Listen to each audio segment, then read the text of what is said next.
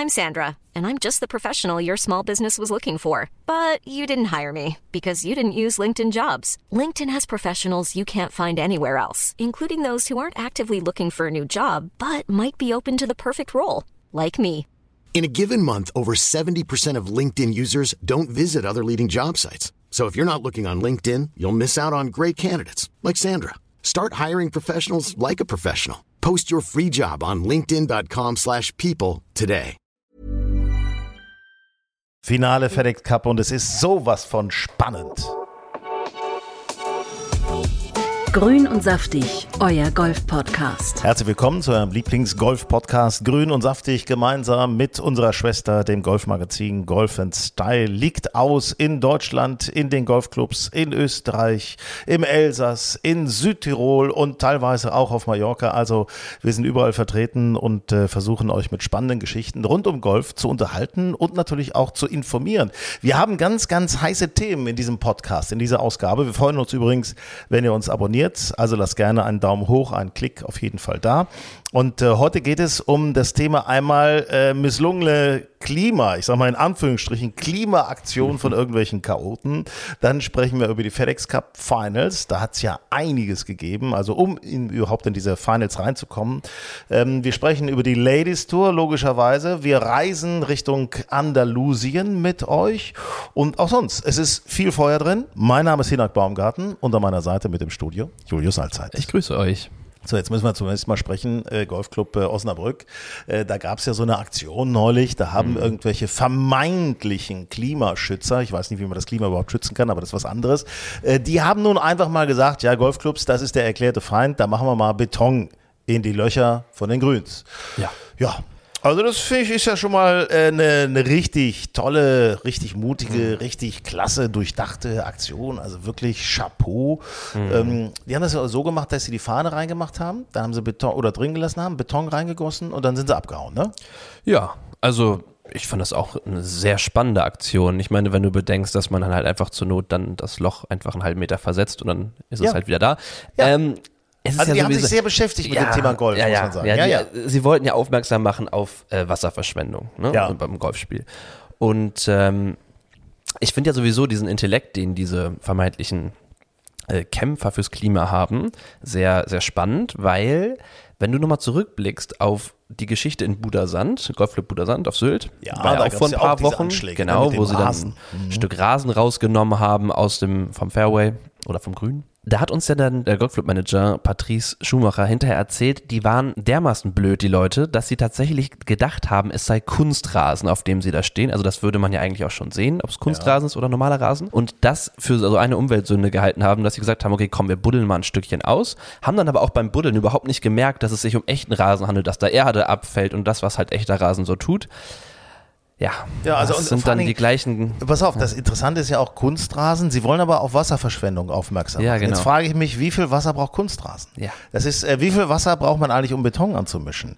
Wie viel äh, CO2 wird bei der Betonherstellung äh, freigesetzt äh, durch das Verbrennen von Zement? Äh, das ist oder bei der bei den Brennvorgängen, wie Zement entsteht. Also das ist wirklich, das muss ich sagen, das ist eine richtig coole Aktion. Äh, also wir sagen mal Daumen runter. Ne? Ja, ich meine, vor allem, wenn du bedenkst, 30 Prozent von so einem Golfplatz ist am Endeffekt Spielbahn, ne? Oder fürs, fürs Golfspiel. Der, Rest Rest, ist ja fast der Biotop. Rest ist Biotop, Natur, Bienenwiesen, ähm, Bäume, in denen verschiedenste Vogelarten leben. Wir haben neulich übrigens eine Eule äh, auf dem Golfplatz gesehen. Fand ich auch sehr spannend. Ähm, und da ist natürlich die Frage, beschäftigen die sich überhaupt mit den Themen, bevor sie so etwas machen? Nee, natürlich nicht. Nee, Sie wollen einfach nicht. nur irgendwie ein bisschen Ja, und, Krawall und dann ist ja auch die äh, Frage im Endeffekt, was ist denn überhaupt ihr Ziel? Drüber reden, okay, das machen die Leute dann vielleicht, aber wenn du möchtest, dass die für dein, für dein äh, erklärtes Ziel irgendwelche Sympathien entwickeln und sagen, okay, das müssen wir unterstützen, dann geh den Leuten doch nicht so auf den Sack. So wie die Leute, die sich auf den Straßen festkleben. Also Ja, da, absolut, Nee, da fehlt mir, fehlt mir völlig Fehlt mir Verständnis. absolut völliges Verständnis, vor allen Dingen, äh, wenn, wenn ihr mal ein Argument braucht, äh, wenn Menschen euch ansprechen und sagen, ah, Golf, ihr, ihr verschmutzt die Umwelt und so weiter. Also Golfplätze haben unglaublich viele Biotope. Es gab sogar mal einen Grünen aus NRW, der hat Golfplätze ausdrücklich gelobt als naturschützende Anlagen. Außerdem Wasser, da wird immer eng mit den Wasserwerken zusammengearbeitet. Wasser wird zuerst natürlich, wenn es irgendwo trocken ist, auf dem Golfplatz gespart. Außerdem legen Golfplätze eigene Wasserreservoirs an, um eben halt äh, die, die, die Fairways bewässern zu können und benutzen meistens auch sowieso Brauchwasser. Und so war es ja auch in Osnabrück. Die haben ja eigene Teiche, in denen sie Regenwasser sammeln, das sie dann wiederum zum Sprengen der Plätze benutzen und nicht, das kommt ja dann nicht irgendwie aus dem Wasserhahn, das, äh, das Wasser, mit dem sie ihre Plätze sprengen. Also es hat auch der äh, Clubmanager nochmal hinterher ausdrücklich gesagt. Von daher. Also äh, denkt dran, Golfen ist gut für die Natur und vor allen Dingen Umwelt. Umweltschutz, Naturschutz, da sind wir mit Golf vorne dabei. Jetzt lass uns über den Sport sprechen. Lass uns ja. über, den, über die Ladies. Zuerst Ladies first. Äh, Esther Henseleit hat wieder mit einer guten Platzierung auf sich aufmerksam gemacht und es gab eine Back-to-Back-Siegerin. Ja, also erstmal Esther, wieder geteilte 20. geworden bei, äh, bei dem Scottish Women's Open. Äh, die ist wie bei, den, wie bei den Männern übrigens genau eine Woche dann vor den Women's Open und ähm, gewonnen hat Céline Boutier, die Französin, die eine Woche vorher erst gerade das äh, Major in Evian gewonnen hat und dann auch wirklich auf einem komplett anderen Belag, dann Linksgolf, gewinnt sie mal eben nochmal die Scottish Open, also wirklich sehr beeindruckend. Und ähm, die ist jetzt auch, die führt jetzt das Saisonranking an, ähm, CME Globe. Und äh, da ist Esther, dank ihres 20. Platzes, jetzt übrigens 56. Die oh ja. Top 60 schaffen es in die Tour Championship. Wollte ich sagen, da geht es um Geld, ne? Sowieso die garantierte volle äh, Karte dann natürlich auch für die nächste Saison. Und da ist sie aktuell drin. Und deswegen Wobei, das muss ich dir ganz ehrlich sagen, äh, das kann nicht der Anspruch von Esther Henselert sein, ehrlicherweise. Da mal so gerade den Cut zu schaffen, erwarte ich bei Esther Henselert. Komischerweise, ich will da keinen Druck aufbauen, aber ich denke schon, Top 10 müsste irgendwo immer bei ihr, hm, da hat jetzt schon Esther Henselert durchgeklingelt gerade einmal, wollte sich beschweren. Nee, also Top 10 sollte auf jeden Fall bei Esther immer drin sein. Äh, auch von ihrem spielerischen Vermögen, glaube ich, muss sie das packen. Aber lass uns mal ganz kurz noch auf die äh, British Women's Open schauen. Da sind jetzt, wie viele deutsche Spielerinnen sind dabei? Fünf. Fünf deutsche deutsche Spielerinnen sind mit dabei, was ich echt cool finde. Ähm, also neben Hanselite natürlich ist Olivia Cohen dabei. Es ist Chiara Horder dabei, nachdem sie ja im Juni die Women's Amateur Championship gewonnen hat und sich so dann für alle äh, Major qualifiziert hat. Das ist natürlich auch ziemlich cool für sie. Chiara Noja ist dabei, die, die junge Deutsche. Und Patricia Isabel Schmidt, die diese Saison ja schon auf der LET gewonnen hat, also aus deutscher Sicht ja, mal gucken, ein paar heiße Eisen im Feuer, ja. mal gucken, wie viele. Also ich kann mir schon vorstellen, dass vielleicht ähm, Esther und nach der Woche auch auf Linksgolf vielleicht auch ähm, eine Olivia Cohen zum Beispiel oder eine Chiara Horder, auch dass die auch cutten. Also ich kann mir so zwei, drei Deutsche im Cut auf jeden Fall gut vorstellen und ja, mal schauen. Ja, es kommen natürlich auch die ganzen Ladies aus Amerika, kommen ja auch rüber. Ähm, ich hoffe, wir haben nicht so schlimmes Wetter wie bei den Herren. Das war ja, also bei den Senioren und bei den Herren war es ja wirklich, boah, allermiesestes Wetter tatsächlich äh, auf der Insel. Ähm, naja gut, äh, wollen wir es hoffen, dass es besser wird für die Damen das schöneres Wetter, gutes Golf spielen. Ähm, ja. ja. die Korda. Die Korda ist für mich immer hot. Also ja. muss ich ganz ehrlich sagen, die spielt so, das ist immer toll äh, zuzusehen. Nelly Korda, Jessica Korda, die beiden sind ja echt gut. Ähm, eine von denen wird's machen. Ich glaube Nelly. Ja, ich glaube, Jessica ist immer noch verletzt. Von daher ja, genau. ähm, wird es dann wahrscheinlich, wenn dann Nelly machen. Die ist natürlich, die hat einfach auch einen so sauberen Schwung. Ne, das macht einfach wirklich Spaß, dazu zu gucken. Ich glaube, da kann man sich sehr viel noch abschauen, was Technik angeht. Und ähm, ja, mal gucken. Gucken wir mal auf die Jungs. Vielleicht. Äh, gucken wir mal die Jungs. Äh, wolltest du sagen, vielleicht? Ja, ich, vielleicht macht es auch Celine Boutier zum dritten Mal in Folge.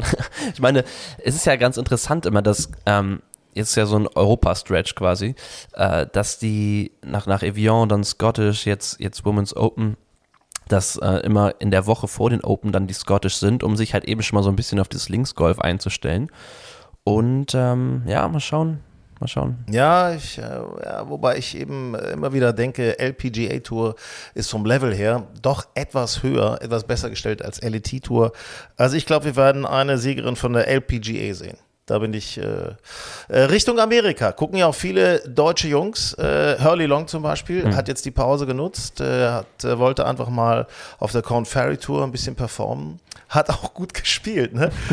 muss man sagen. Also er hat ja gut also gespielt, mit, ne? Was mit, hat fünf unter, ne? Fünf unter, nach zwei Tagen. Mit dem Ergebnis gewinnst du manche Turniere. Oder hat er nicht gecuttet? Oder ne? nicht gecuttet. Also ein Schlag hat ihm am Ende gefehlt, ist natürlich bitter. Ähm, aber ja, schade, mit fünf unter nicht zu cutten, ist sehr, sehr traurig.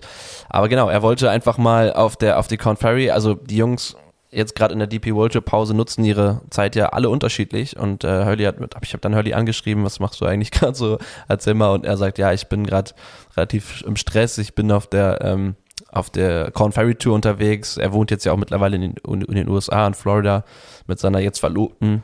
Und ähm, hat er da mal jetzt ein Corn Ferry Tour Event gespielt, um ein bisschen im Turnierrhythmus zu bleiben. Und ja, ich glaube, er ist ja so ein bisschen auf den Spuren von Stefan Jäger, über den wir gleich noch sprechen werden. Äh, aber Stichwort, wo du das gerade gesagt hast, ein bisschen Pause bei der DP World Tour. Es gibt die ISP Honda, okay, gibt es jetzt äh, noch zeitnah, aber dann eigentlich erst wieder so 17. August geht es weiter mit äh, der DP World Tour. Was machen eigentlich die Profis so währenddessen? Und da hat uns äh, vor einigen Tagen hat uns äh, Marcel Schneider nochmal ein bisschen was erzählt, was er jetzt eigentlich gerade so macht. Also ich habe jetzt insgesamt vier Wochen Wochen frei, nachdem ich äh, fünf Wochen in Folge gespielt habe. Und ich werde die vier Wochen eigentlich ganz klassisch angehen, dass ich die erste Woche komplett frei hatte. Also ich habe keinen Golfschläger angefasst. Vor allem habe ich auch den Jetlag noch von äh, Amerika verarbeitet. Da war das letzte Turnierjahr. Und jetzt die zweite Woche fange ich wieder an mit Trainieren, allerdings sehr human, also mehr oder weniger nur, dass ich wieder ein bisschen reinkomme. Und die Woche zwei und drei werde ich dann voll nutzen, um wieder ja, voll fokussiert zu trainieren, mich vorzubereiten auf den nächsten, aus meiner Sicht sehr wichtigen Stretch. Und ja, da geht es für mich auch schon in, ja, von heute an drei Wochen in Tschechien weiter. Und dann kommt Tschechien, Schweiz, Irland, BMW und Frankreich noch. Also auch wieder fünf in Folge bevor dann das nächste Mini-Break kommt. Also nochmal zur Klarstellung, ISP Honda, ISPS Honda World Invitational ist äh, vom 17. bis zum 20. August in äh, Nordirland. Äh, da ist auch äh, unser Freddy mit dabei, ne? spielt auch. Ein paar andere Deutsche sind auch dabei. Ähm, und 24. August bis 27. August dann wieder auf dem Kontinent, dann die Czech Masters und 31. August dann die Omega European Masters. Also da geht es dann wieder richtig zur Sache, sozusagen im Spätsommer geht es richtig zur Sache auf der DP World Tour. Aber jetzt kommen wir mal zu einem echten Highlight. Grün und saftig, euer Golf-Podcast. Und zwar die Windham in äh, USA. Das war das letzte Turnier auf der PGA Tour vor den FedEx Cup Finals. Und wir hatten das ja in der letzten Ausgabe schon so gesagt. Äh, äh, bei den letzten drei FedEx Cup Finals geht es natürlich um ordentlich Kohle und es geht nicht für alle um ordentlich Kohle, nämlich also fürs erste Turnier kommen nur 70 weiter, dann 50 und dann 30 sind im großen Finale drin. Das heißt, jetzt mhm. bei der Windham, da war es nochmal Windham Championship, da war es nochmal ganz, ganz wichtig, unter die Top 70 zu kommen. Ähm, und, und auf was für Messers Schneide das stand, das können wir an einem Beispiel ganz einfach sagen. Sag mal, so einer wie Justin Thomas. Hättet ja. ihr gedacht, Justin Thomas, Major-Sieger, großartiger Spieler, dass der Typ, der musste wirklich kämpfen kämpfen, kämpfen und gerade vierte Runde, er hat sich ja echt nach vorne gespielt. Hat ja. da auch dieses eine Igel, als er das Igel gemacht hat. Ich dachte, ja, jetzt kommt er nach vorne. Und was passiert am Ende? Oh, so er schafft es nicht. So bitter. Und, 71. Du, und die Art und Weise, wie, wie er es dann nicht geschafft hat. Ne? Letzte ich meine, er war 71. Also er, er musste noch einen Platz gut machen. Und er brauchte am, an der 18, ähm, wo er seinen Abschlag ein bisschen verzogen hat nach links, dann irgendwie so einen extrem äh, spektakulären Rettungsschlag vors Grün und dann brauchte er natürlich ein Hole-Out. Also er musste den Ball reinchippen oder pitchen von, von vorm Grün. Und dann bringt er den mit ordentlich Tempo Richtung Fahne. Der ist auf der perfekten Linie und ja, prallt leider an, der, an dem Fahnenstock ab. Ja, ist peinlich. Bleibt. Nein, nicht peinlich, ist bitter. Ist bitter, ist bitter. Also, peinlich ist es nicht. Also peinlich ja, wenn, wenn du seine Reaktion hätte, ne? gesehen hast, ne, ist er umgefallen. Also ich, ich, hatte, es war so ein bisschen, ähm, ja, er war glaube ich sehr ungläubig, wenn man ja. das glaube ich so sagen darf. Aber und ich glaube schon erkannt zu haben, dass er auch äh, fast mit den Tränen gekämpft hat, ehrlich gesagt, auf dem Weg dann vom, vom Grün runter. Also ist natürlich saubitter. Und ich meine, der wird Zwölfter bei dem Windham, ja, ne? Wird Zwölfter. Zwölfter und, äh, und, und äh, bleibt halt auf Platz 71, ne? So Im FedEx Cup. Ja. Äh, kommt also nicht rein unter die Top 70, es sei denn, es wird jemand krank. Das, das kann, kann, passieren. natürlich passieren. Es kann auf jeden Fall passieren. Ähm, wobei, normalerweise, wenn, wenn, wenn krank ist, dann rückt, also letztes Jahr war es so, es ist keiner nachgerückt. Ähm, ich weiß, dass letztes Jahr Will Torres mit, dem, mit der Rückenbeschwerden. Der hat ja noch das erste Playoff-Event im Stechen gegen Sepp Stracker gewonnen. Da muss er kennen. Und dann genau. hat er, glaube ich, beim zweiten bei BMW hat er dann, glaube ich, mit Rückenproblemen aufgegeben. Und es ist dann keiner nachgerückt von den Top 30, quasi der 31. Äh, ins, ins, ins äh, ja, in Tour Championship Bei Will Event. Zalatoris hat man so ein bisschen das Gefühl, der ist irgendwann in der Jugend zu schnell gewachsen und äh, sein Rücken macht Auch seinen nur in die Höhe und nicht in die Breite ja, auf jeden seinen Fall. extremen Golfschwung nicht so richtig mit.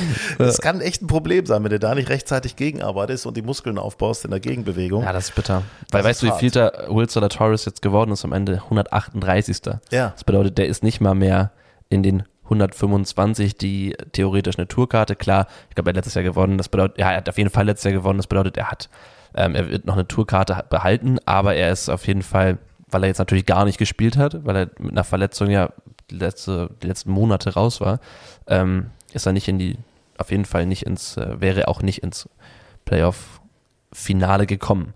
Und um noch ein paar andere interessante Namen zu nennen, die es übrigens nicht geschafft haben, direkt hinter JT an 72 Adam Scott. Auch eine sehr starke Woche gespielt übrigens, aber auch bei ihm hat es ganz knapp nicht gereicht. Ne? Ich weiß gar nicht, wie viel er am Ende, ich glaube, er ist genau, er ist geteilter Siebter geworden. Weißt du, wärst du geteilter Fünfter geworden, ein Schlag weniger, wahrscheinlich hätte es gereicht. Ey, das ist so, das ist so bitter. Shane Lowry, ich meine, das ist eigentlich ein ein Wildcard-Kandidat für den, Fed äh, für den Ryder Cup aktuell, 78. auch raus. Matt Wallace als 82. raus. Auch sehr, sehr bitter, finde ich. Billy Horschel ist 90. am Ende geworden. Der war Der Bart zwischendurch. getragen war hat jetzt, ne? Ja, ja, hat er gesagt. Sein, sein Sohn meinte, er soll ihn auf jeden Fall abrasieren. Er sagte, nö, mache ich nicht. Ähm, er, ist, er, er war zwischenzeitlich, glaube ich, genau 70. Und zwar nur dann oder 69, als er, wenn er gewonnen hätte. Er hätte das Turnier, glaube ich, gewinnen müssen, weil als er Zweiter war zwischenzeitlich, war er 71. Das bedeutet, er hätte das Turnier gewinnen müssen, hat er dann am Ende leider nicht, weil ähm, er ist ja als geteilter Führender in die Finalrunde gegangen, aber dann war die, war die Schlussrunde einfach nicht gut genug. Ist am Ende nur Vierter geworden äh, mit einer 2 über und dann ist halt insgesamt 90. nur geworden. Gary Woodland als 94. ist nicht mit dabei. Alex Noren aus europäischer Sicht der Schwede als 101. nicht dabei und Und wir müssen auch nochmal über Matti Schmidt sprechen. Unser Freund Matti Schmidt, Menschenskinder, spielt ein geiles Turnier. Also wirklich tatsächlich sein bestes Turnier eigentlich äh, auf der PGA Tour jetzt mittlerweile in dieser Saison. Ja, ich glaube, er war einmal ganz vorne mit dabei. Einmal ist er in die Top 5, hat er sich in die Top 5 gespielt. Aber das ist schon sehr lange her. Das war, War das dieses Jahr? Ja, das war, glaube ich, Tatsächlich muss ja dieses Jahr im, gewesen im sein. April, März, April irgendwie. Ich glaube, es war relativ früh. Aber das war eins seiner besten Ergebnisse jetzt als geteilter 22. auf jeden Fall. Also ich meine, er hat da gut gespielt. 67, 71, 66, 68. Also er hat sich da wirklich äh, ins Zeug gelegt, aber wird äh, 22. Verdient ein bisschen Geld, aber es reicht eben nicht für die Karte. Nee, Platz am Ende 147, ne? 100, 148, glaube ich, oder 147, ja, kann auch sein. Auf jeden Fall ist er, war- ist er vor zwei Turnieren ja noch als, war er noch 177. Ne? Dann hat er sich jetzt 30 Plätze nach vorne geschossen, mal eben in zwei Turnieren, was sehr, sehr gut ist, aber es war leider ein bisschen spät. Und ähm, er ist übrigens ein, ein Platz, glaube ich, vor seinem Kumpel Matthias Schwab gelandet. Ja, die hatten wir beide bei uns im Podcast und beide Ja. so völlig mit, mit guten Statements und mit guten Überzeugungen. Einfach gute Jungs, aber haben auch gesagt, mit zwei, drei Turnieren kannst du natürlich die Karte sichern auf der PGA Tour, aber sie haben es beide nicht geschafft. Klar, es hätte Beide einfach ein, zwei Top Tens noch, ne? das hätte gereicht. Äh, ganz anders dagegen, Stefan Jäger, wieder mal, muss man sagen, gutes Turnier gespielt, ganz vorne dabei gewesen nach dem dritten Tag, 67, 66, 64 gespielt. Da war er im FedEx Cup Ranking schon, äh, ich glaube, äh, 54. oder 51. oder sowas in der Richtung. Also hätte er sich dann noch weiter nach vorne gespielt, wäre schon unter die Top 50 gekommen. Und es war möglich. Er ist direkt heiß mit einem Birdie in die Finalrunde gestartet. Ja, und dann kam aber leider ein bisschen Mist, ne? Das ist äh, schade Ja, ne? sehr bitter. Ich, drei über am Ende, glaube ich, am, am Sonntag. Das ist natürlich zu wenig, wenn du nochmal richtig oben angreifen willst. Also ich meine, er ist jetzt 61. und ist in dem Playoff-Event mit drin. Also ich meine, äh, Karte ist auf sicher, stark. logisch. Dann Also, ist er ja. jetzt dabei beim großen Geld. Das heißt, er wird da richtig was nach Hause bringen. Ne? Wird seine Frau, Kind wird sich freuen, der Hund wird sich freuen. Also sind alle ganz begeistert. Und vielleicht kann er sich ja noch unter die Top 50 spielen und ist beim zweiten Event auch dabei. Ja, und ich sag dir ganz ehrlich, ihm, ihm fehlen aktuell, glaube ich, ungefähr 200 Punkte mehr oder weniger ähm, für die Top 50. Ne? Und was du jetzt an Punkten bekommst bei dem FedEx St. Jude Championship als in den Playoffs-Events ist natürlich um einiges mehr als das, was du bei den normalen Events bekommst. Also der erste bekommt mal eben 2000 Punkte, ne? nicht Da muss ich 500. allerdings äh, deine Überlegung ein wenig zerstören, weil das kriegen ja alle, die da mitspielen. Das bekommen alle. Ja, ich ja. sag ja nur, wenn er ein richtig gutes, sagen wir, er macht einen Top 10, ne? Ja. Und wird irgendwie, wird irgendwie Zehnter, bekommst du 300 Punkte. Da kannst du dich schon richtig mit nach vorne, also er muss natürlich, er muss liefern, klar, aber wird, wird da irgendwie, sagen wir, weiß ich nicht, siebter, bekommst du 360 Punkte. Dann musst du nur hoffen, dass die, die knapp vor dir sind, hinter dir landen und Ja, Schon ja, also in. Relation hast du natürlich recht. Übrigens ist äh, Stefan Jäger, gucke ich nochmal gerade, ist schon jetzt Top 100 in der Weltrangliste. Ja, sehr das schön. muss man sagen. Also wirklich bester deutscher Spieler. Äh, meine ich tatsächlich sogar, oder da muss ich jetzt mal, da müssen wir nochmal nachgucken, wie das aussieht mit dem Weltcup-Ranking. Werden wir nachreichen, ob da vielleicht Marcel Sieben möglich, na, glaube ich gar nicht mal. Oder Yannick Paul Yannick Paul weiß könnte auch vielleicht weiter vorne liegen. Müssen wir mal ein bisschen, warte mal, ich gucke mal eben drauf äh, bei den Spielern, Players. Ähm, aber auf jeden Fall Stefan Jäger ist dabei. Für mich einer der Top-Spieler überhaupt in dieser Saison. Sehr souverän, sehr stark die ganze Zeit, immer mit guten Ergebnissen und tatsächlich auch mal, äh, ich würde mal sogar sagen, irgendwann ist der Sieg fällig. er ist der beste Deutsche im Ranking. Ja. Zweitbester ist Yannick Paul auf Platz 107. So, siehst du wohl. Also, ja, wir gratulieren, wir freuen uns äh, und äh, das wird natürlich spannend jetzt, äh, die St. Jude Classic. Also, Was man auch noch sagen muss, darf wir nicht vergessen, Sepp Stracker als 15. Aktuell sehr, sehr gut im Rennen. Ja. Letztes Jahr auch sehr, sehr starke äh, FedEx Cup Playoffs gespielt. Ja, leider nur, wie erwähnt, im Stechen verloren gegen Will Torres bei den FedEx St. Jude. Also mal gucken. Der war ja eigentlich auch sehr gut in Form bei den Open. Zweiten Platz gemacht. Also mal gucken, was da, was da so möglich ist. Also, wir freuen uns auf die FedEx Cup St. Jude Championship. Und jetzt freuen wir uns auf Andalusia. Grün und saftig, euer Golf-Podcast. Also Andalusien ist natürlich sozusagen ähm, ein Hotspot für Golfer. Natürlich jetzt auch, äh, da ist ja auch mal schönes Wetter, da ist auch wenigstens mal ein bisschen heiß, muss man sagen. Andalusien, die Südspitze Spaniens, rund um Marbella, Malaga, Almeria oder natürlich auch die andere Seite Richtung Atlantik äh, bis Richtung Portugal. Gibraltar gibt es auch ein paar Golfplätze in der Gegend. Also es ist schon viel, viel geboten. Wenn ihr Lust habt, mal richtig Sommer zu erleben, dann empfehlen wir möglicherweise Andalusien und unsere Expertin. Claudia Allzeit, ich grüße dich, Claudia, Hallo Hinak. war in äh, Soto Grande. Das ist ja nun ein Hotspot, eine spezielle Area, möchte ich einfach mal sagen. Äh, ein bisschen südlicher noch von Marbella, äh, Estepona, Marbella, Estepona. Dann kommt irgendwann Soto Grande und dann irgendwann kommt Gibraltar, nur für euch so als Einordnung, als geografische Einordnung. Soto Grande hat was Besonderes, weil es extra erbaut wurde, eine extra Area ist, aber eben ganz, ganz viel für den Sport bietet. Also für Leute, die Bock haben, Sport zu machen und sich da wohlfühlen wollen. Genau so ist es. Also äh, die ganze Area Soto Grande gibt es schon, ähm, ich glaube, seit den 60er Jahren, wurde aber in den letzten Jahren noch extrem entwickelt. Der Vorteil in Soto Grande ist halt, dass man verschiedenste Unterbringungsmöglichkeiten findet, von einem Fünf-Sterne-Hotel bis zu Apartments und Häusern, die man mieten kann. Aber das ganz Besondere ist eben gerade für Golfer, dass äh, allein diese doch vergleichsweise dann kleine Area Soto Grande vier äh, fantastische Plätze bietet, um Golf zu spielen. Das heißt, eine Woche äh, Golfurlaub dort hat man maximale Abwechslung. Nicht nur, weil eben die vier Plätze von Soto Grande da sind. Da sind dann so namhafte und klingende Namen wie Valderrama dabei, Ja, äh, Soto Grande direkt. ja. Es gibt sogar den Golfplatz Soto Grande. Ähm, das gibt den Golfplatz La Reserva, übrigens mein Lieblingsplatz. Ähm, Und äh, Almenara gibt's auch noch. Äh, und dann ist aber in der näheren Umgebung sind noch viele weitere äh, fantastische Plätze. Also theoretisch kann man auch zwei Wochen da verbringen und jeden Tag einen anderen äh, Golfplatz spielen. La Hacienda zum Beispiel, der in der Umgebung äh, Alcadesa ist. Daneben gibt es dann zum Beispiel auch einen Aldiana Club, der direkt angegliedert ist. Da wird auch ein Fünf-Sterne-Hotel äh, zukünftig gebaut. Also da wird auch noch ordentlich investiert. Dann gibt es äh, Finca Cortesin, ein sehr namhaftes, sehr schönes äh, Golfresort, äh, was ja auch dieses Jahr noch eine ganz besondere Aufgabe hat, nämlich ist es Austragungsort des Solheim Cups im September. Das heißt, die äh, europäischen Damen werden da gegen die amerikanischen Damen analog zum Ryder Cup antreten und Da müsstest du doch eigentlich mitspielen. Habe ich, eigentlich habe ich das Gefühl. Also zumindest in der, in der Pre-Challenge. Davon bin ich, glaube ich, ganz weit entfernt. Das war ja auch auf meiner Reise so, dass ich mit lauter Single-Handicappern unterwegs war und ich mit so einem, naja, sagen wir mal gut um die 30 Handicap, was ähm, aufgrund, ich meine, das Handicap spiegelt ja eigentlich auch immer nur den Arbeitseinsatz wider und ich arbeite halt So, hier. So, ne? genau. So, deswegen ist Nein, das weißt du, was ich ja interessant finde? Wir, wir können ja nicht nur äh, Golf machen für absolute Topspieler, weil die Masse der Menschen hat ja eben so ein Handicap zwischen 20 und 35. Ist ja völlig klar. Und es macht ja, ist ja auch völlig egal, was für ein Handicap man hat. Hauptsache, es macht Spaß.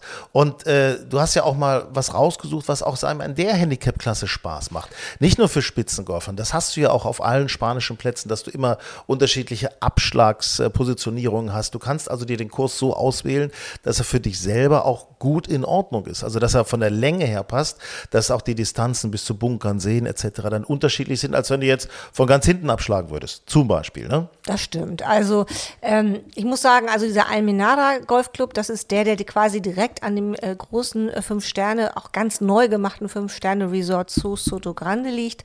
Ähm, Im Prinzip einmal äh, vom Frühstückstisch direkt an den Abschlag sozusagen. Der ist jetzt ich sag mal, ich würde sagen, für spanische Verhältnisse wahrscheinlich eher durchschnittlich. Die haben da ein bisschen investiert, weil die, glaube ich, Probleme mit den, mit den Grüns hatten und so weiter. Aber der ist nett zu spielen. Ich sag mal, wenn man ankommt und sagt, oh, ich spiele mich jetzt hier mal ein, ist der schön. Der hat so seine kleinen Hügel, die einfach die Topografie der Gegend mit sich bringt und ähm, ist nett zu spielen. Jetzt nicht sensationell, aber ähm, durchaus ein guter Platz. Und dann kann man sich langsam hocharbeiten. Dann kann man vielleicht La Reserva spielen. Das ist ein Platz, der fast mit jeder Spielstärke zu spielen ist. Ähm, man muss einfach sagen, da sind die Grüns und, und, und so, das ist alles äh, so mega gepflegt und, und High-End, dass man, also im Patten oder im kurzen Spiel sollte man schon ganz gut sein. Dann, äh, dann, dann schafft man jeden Platz. Ja, aber das ist ja, viele Menschen haben eine Berührungsangst und sagen, ich habe Handicap 30. Darf ich überhaupt auf solchen Plätzen Ja. spielen? Aber das ist überhaupt Ja. gar kein Problem. Nee, Ne? nee. Also man muss sagen, diese Soto Grande Plätze sind eben alles wirkliche Vereine, die Mitglieder haben, ganz normale Mitglieder, die da äh, das Vereinsleben aufrechthalten und auch ordentlich mitsprechen. Das heißt also, das ist jetzt nicht so ein Platz, der nur ausschließlich für Touristen gemacht wurde. Nun ist La Reserva die Gegend in Soto Grande, die umgeben ist von äh, relativ vielen äh, Villen, die drumherum gebaut worden sind, äh, wo man ja man kann sich da einmieten. Äh, Ich habe mir eine Villa angeguckt vor Ort. Traumhafter Blick über den Platz. Ähm, Ich weiß nicht mehr genau, wie viel Quadratmeter sie hatte, aber so um die 300, 400 Quadratmeter Wohnfläche. Ähm, Architektonisch super schön. Ich weiß immer gar nicht, ob die Deutschen auch solche Architekten hervorbringen wie die Spanier. Also ähm, ich war wirklich geflasht, was man sich da hat einfallen lassen. Ähm, Außenpool, Innenpool, Innenfitnessraum, mehrere Saunen, mehrere Schlafzimmer mit eigenen Badezimmern, Weinkeller, äh, extra Räumlichkeiten für Personal zum Übernachten. Ja, das brauche Das gibt's, das, war ist, jetzt äh, natürlich das so eine High-End-Villa, ne? kostet auch nur schlappe, ich glaube 17.000 Euro Miete pro Woche.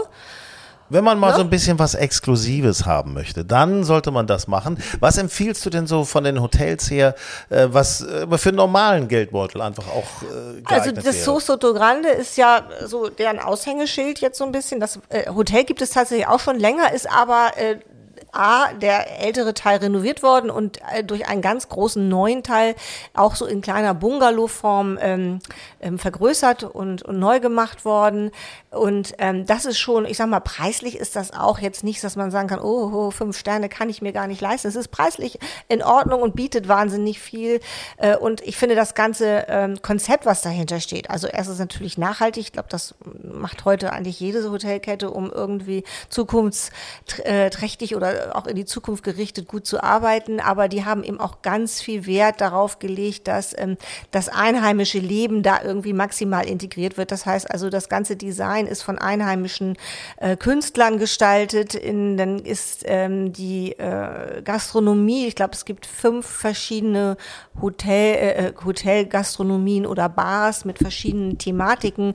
Ähm, da ähm, werden aber eben auch Einheimische eingeladen, vorbeizukommen. Es ist also jetzt hier nicht, sie kriegen jetzt hier einen Timeslot äh, als, als Pauschaltourist und müssen abends zwischen sechs und sieben essen, sondern das ist eben wirklich Spitzengastronomie. Äh, niemals in Buffetform, habe ich mich auch nochmal aufklären lassen, weil sie sagen, Buffets ist alles andere als nachhaltig heute, weil jemand, der in ein Fünf-Sterne-Hotel geht, möchte auch um 21 Uhr noch komplett das Angebot haben, was es um 18 Uhr schon gab. Und da musst du äh, immer nachliefern, nachliefern, Genau, und du nachliefern. schmeißt halt unfassbar viel Essen weg. Das heißt, es ist alles mehr oder weniger à la carte Essen, aber ähm, ja, leckere Sachen, verschiedene Themen, die da bedient werden. Die haben auch zum Beispiel Candlelight-Konzerte, die sie in diese in dieses Hotel holen. Das gibt es eigentlich auch in in Hamburg gibt es das auch, in allen großen Städten Europas. Ich weiß gar nicht, ob es weltweit ist, aber kann man tolle klassische oder Popkonzerte hören mit ganz viel Kerzen, sehr romantisch. Mhm. Also für die, die vielleicht in Honeymoon, auf Honeymoon fahren, in Honeymoon, so, auf Honeymoon, wie auch so, immer. Das ist ja ganz mhm. interessant. Äh, wie überlegst du denn, äh, da jetzt hinzureisen? Also was würdest du da empfehlen? Das organisiert zu machen oder dass man sagt, ich suche mir jetzt mal ein Hotel raus, gucke vielleicht einfach mal nach, was gibt es da an Angeboten? Ähm, ist es pauschal besser, auch was die Golfplätze angeht, zu buchen oder lieber so ein Individualpaket? Also ich glaube tatsächlich, dass äh, Soto Grande in allen äh, pauschal Bereichen schon vertreten ist. Die sind da auch sehr rege. Ähm, man kann es aber auch individuell machen. Was man dann wahrscheinlich braucht, ist ein Auto, weil es ist, ähm, natürlich wird es auch ein Transfer organisiert zu den Golfplätzen, aber ähm, das sind schon etwas größere Entfernungen, die man da zurücklegen muss. Unterschätzt und, man äh, immer da in der Gegend. Ja, und es gibt ja auch, ich sag mal, man muss auch dazu sagen, wer da jetzt hinfährt, um Golf zu spielen, das ist toll, aber Andalusien bietet ja auch kulturell noch einiges, ähm, was man unbedingt, wenn man da es sich anschauen soll. Das sind einmal die weißen Dörfer in den Bergen, es ist äh, Ronda oder ähm, Granada mit der Alhambra. Das sind diese ganzen maurischen ähm, Geschichten und, und Bauwerke, die da noch präsent sind und ähm, die ja, kulturell äh, so einzigartig sind und unbedingt besucht werden müssen, da denkt man dann immer, mein Gott, als wir noch im Schlamm wühlten hier, waren die schon hochkultiviert dort. Ähm, unbedingt zu sehen und auch die steht, also Malaga ist jetzt auch keine, wo man sagen würde, oh, eine hässliche ist es, ist einfach nicht hässlich. Es gibt viele schöne nee, Städte. schöne Altstadt Malaga. Genau, ne? schöne also Altstadt. Äh, genau und äh, also empfiehlt sich unbedingt ähm, dann ein Auto zu haben, um auch ein bisschen äh, hin und her fahren, weil Andalusien ist nicht klein. Also das sind schon ein paar Entfernungen, die man da zurücklegen kann. Ja, allein von Soto Grande bis nach Marbella oder Malaga, da bist du schon noch mal anderthalb Stunden unterwegs. Ja, ne? genau. Das ist aber ganz locker. Genau. Äh, Marbella sollte man natürlich äh, Puerto Banús unbedingt sich mal anschauen, unbedingt, wenn genau, man mal so ein bisschen. Augen machen will. Ne? Genau. Ne? Genau. Da fährt genau. auch mal der eine oder andere Ferrari direkt am Hafen mhm. lang und da gibt es also die teuren Taschen, gibt es da überall zu kaufen. Äh, muss genau. man ja nicht unbedingt selber machen. Nee, Manchmal ist ja gucken auch ganz schön. Genau. Also was ich persönlich finde ja, ist, dass diese Gegend ähm, um Marbella und so weiter so strändemäßig ist das natürlich jetzt nicht das absolute Halb. Es gibt Strände da, das ist jetzt aber nicht der weiße Sandstrand, wie man ihn vielleicht aus der Region von Cadiz, Novo Sancti Petri, so die äh, Gegend kennt. Das ist ja wirklich, wenn man Strandurlaub will, fantastisch da.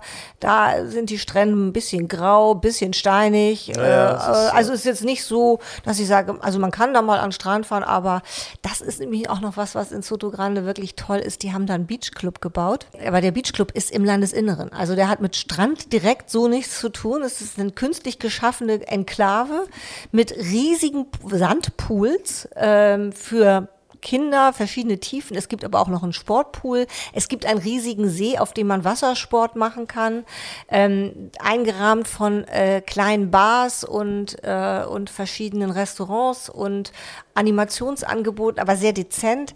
Also äh, das ist was, was ich dachte, fantastisch. Das habe ich auch so noch nie gesehen. Es wäre so, es ist so die Badeanstalt 2.0 aber hat mit einer Badeanstalt, wie wir sie hier kennen, eigentlich nicht viel zu tun. Also wirklich sehr gepflegter Beachclub, wo man auch so seinen Tag verbringen kann. Also Leute, ab nach Soto Grande, Golf spielen, Beachen im Landesinnere, gibt sonst nirgendwo und ein bisschen Kultur genießen. Habt Spaß dabei. Grün und saftig, euer Golf-Podcast. Also macht äh, kein Beton in irgendwelche Löcher, bringt nichts, ist auch idiotisch, habt Spaß, äh, geht vielleicht auf Reisen, genießt das schöne Wetter, was jetzt langsam endlich auch wieder nach Deutschland kommt und wenn es nicht geht, dann vielleicht ab nach Andalusien oder vielleicht auch von Fernseher und FedEx Cup Finals gucken. Grün und saftig, bis bald, wir freuen uns auf euch.